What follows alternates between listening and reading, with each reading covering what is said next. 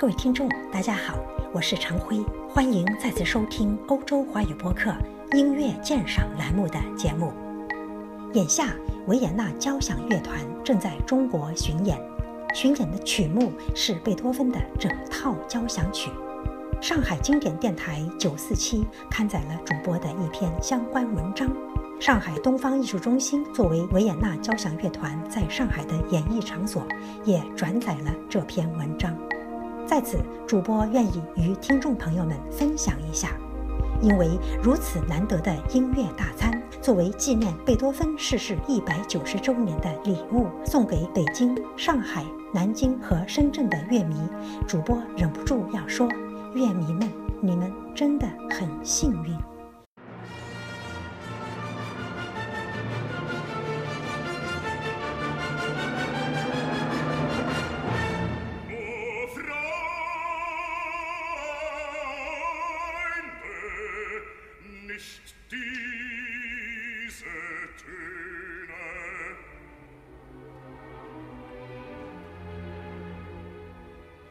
贝多芬第一到第九交响曲最权威的阐释，莫过于卡拉扬指挥柏林爱乐的那几套录音。其实，卡拉扬的贝多芬是否最老辈，另当别论。有人评判卡拉扬版的老辈是企图让水与火交融，可水火本不相容。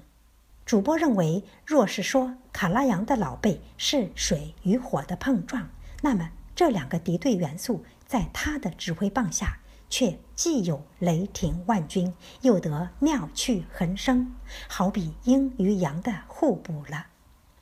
维也纳交响不是柏林爱乐，眼下的主指挥 Philip Jordan 也不是卡拉扬，但主播很看好这次巡演，原因很简单：首先，来自瑞士的 Jordan 先生很棒，很德奥，很年轻，很有活力，很懂听众的心。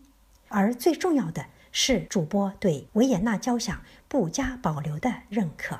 主播订了好几年维也纳交响的套票，在金色大厅和维也纳音乐厅一路听到今天。这个乐团演奏水平的直线上升，令主播惊叹。主播无意给维也纳交响做广告。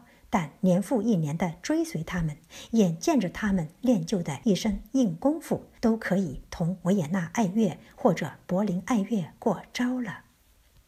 在记忆里，维也纳交响演奏最频繁的是包括贝多芬、舒伯特、勃拉姆斯、布鲁克纳、马勒和理查德·施特劳斯等人在内的德奥作品。几年前，主播还不听维也纳交响，只执着于维也纳爱乐。指定爱乐的年票，认为只有爱乐才能以最好的音色，在最好的指挥棒下，胜任德奥经典的最佳阐释。维也纳爱乐没有常任指挥，每次亮相都如一次新的约会。面对不同指挥的不同风格，以不变应万变。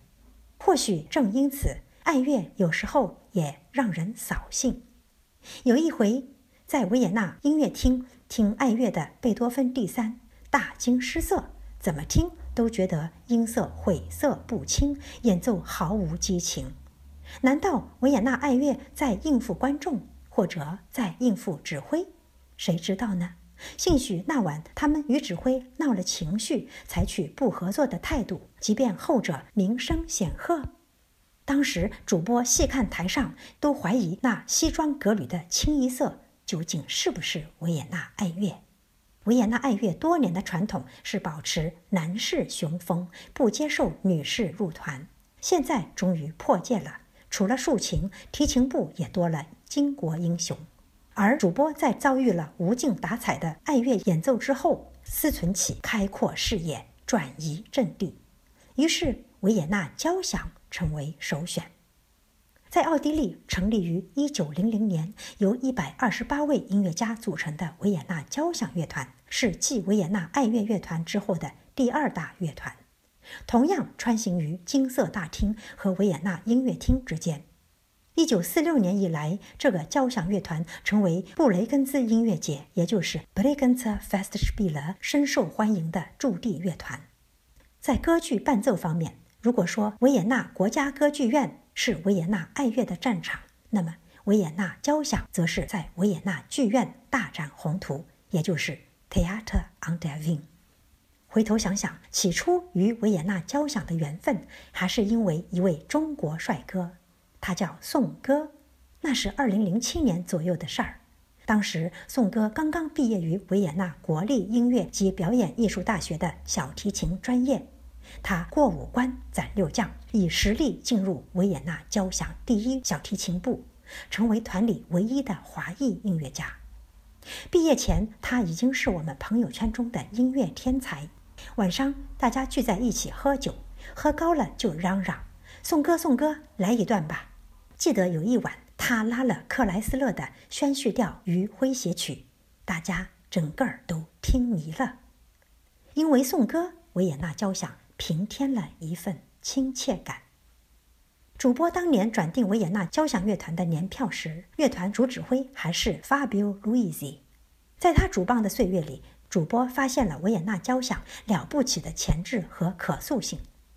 约莫七八年前，主播去金色大厅听 Luisi 指挥维也纳交响演奏布鲁克纳第七。以往听这部作品，感受布鲁克纳因痛失瓦格纳而执着在音符里的那颗心时，常会潸然泪下。但是当晚听了，竟无泪，完全没有被感动。真不知是路易斯的指挥棒，还是乐团当晚的状态。反正那场布鲁克纳不着边际，一会儿如华尔兹，一会儿又像波尔卡，怎么听都不是那个在山里苦思冥想、面对上帝纠结不已的上澳洲人。主播纳闷：同样的乐团演奏同样的作品，怎能有如此天壤之别？因为在那之前不久，法国大指挥家 Georges Prat 来到维也纳客座于交响的时候，同样上演过布鲁克纳第七。他曾经是维也纳交响的主指挥。主播一直仰慕 Prat 举重若轻的指挥风格，便买票去听。那晚的音乐会真是个天大的惊喜，让主播对维也纳交响刮目相看。在 Georges Prat 的领引下，维也纳交响的音色明朗。清亮、细腻、饱满，传达出主播心目中最为布鲁克纳的音乐肢体。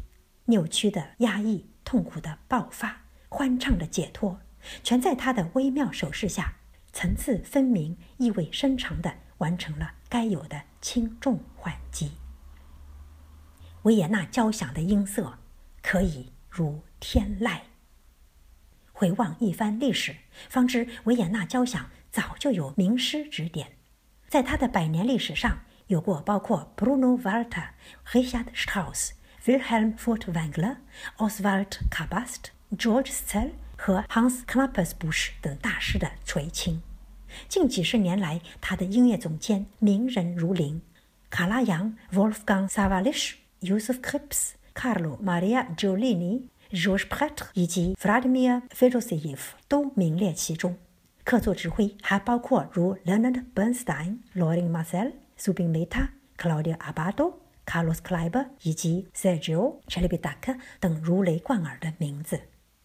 写这篇文章的时候，与上海乐迷郑先生对话，后者还提及了该团历史上较有代表性的一些录音，如卡拉扬上世纪五六十年代任该团常任指挥时，与 Richter。也就是李赫特联手录制的柴可夫斯基第一钢琴协奏曲，萨瓦里什，也就是萨瓦里西，与该团录制了布拉姆斯交响曲全集。Boom，也就是卡尔伯姆，与乐团录制了贝多芬的第九交响曲和海顿的神剧四季。朱利尼，也就是朱利尼，与米开朗基里，也就是米开朗基利，联手录制了贝多芬第一、第三和第五钢琴协奏曲。这些可都是比较有名气的版本啊，郑先生赞道。至于主播 Georges Prat 指挥的那场音乐会，已经一锤定音，让维也纳交响在心中落了户。这几年维也纳交响的扎实水平有目共睹，而贝多芬的作品一直是他们的重头戏。所以说，国内的乐迷们，你们有福了。各位听众，今天的节目。到此结束，感谢收听，我们下次再见。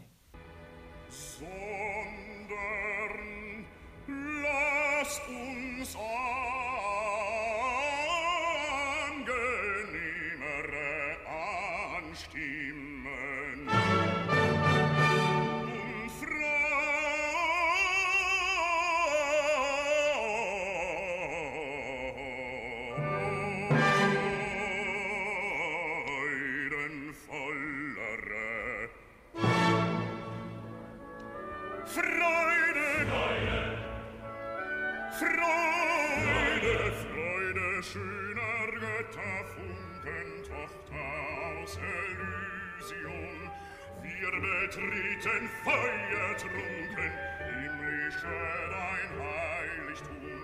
Deine zauber binden wieder was die mode streng geteilt. Alle menschen werden brüder wo dein sanfter